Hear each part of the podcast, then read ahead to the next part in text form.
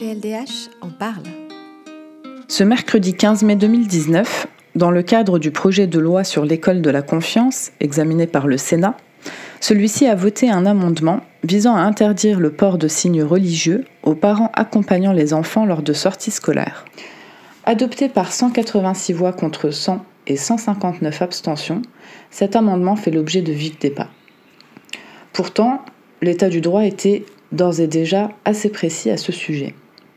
De façon schématique, le principe de laïcité implique la liberté religieuse des personnes privées d'une part et la neutralité de l'État d'autre part. La neutralité de l'État conduit à l'interdiction pour les agents ou pour les collaborateurs du service public de manifester leurs convictions. La question qui se pose, c'est donc celle de savoir si les parents accompagnant leurs, enfants lors de sorties scolaires sont ou non représentants de l'État. En 2013, le Conseil d'État rend un avis. Les parents sont considérés comme bénévoles du service public, ils relèvent donc du régime juridique des usagers du service public. Ceux-ci, contrairement aux agents de l'État, peuvent librement manifester leurs convictions. Deux limites à cette liberté sont évidemment prévues par le droit. La première, c'est celle d'entraver le bon fonctionnement du service public de l'éducation. La seconde, c'est porter atteinte à l'ordre public.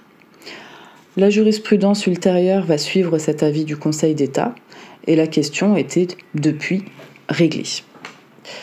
L'adoption de cet amendement par le Sénat remet donc au cœur des débats une problématique pour le moins délicate, celle de l'interprétation du principe de laïcité en France et de son champ d'application. Juridiquement, sa définition est claire et ne permet pas d'imposer la neutralité religieuse à des personnes privées. Or, cet amendement s'inscrit en opposition avec cet état du droit. S'il devait entrer en vigueur, il sera très certainement soumis au contrôle du Conseil constitutionnel, de la Cour européenne des droits de l'homme et du Comité des droits de l'homme des Nations unies.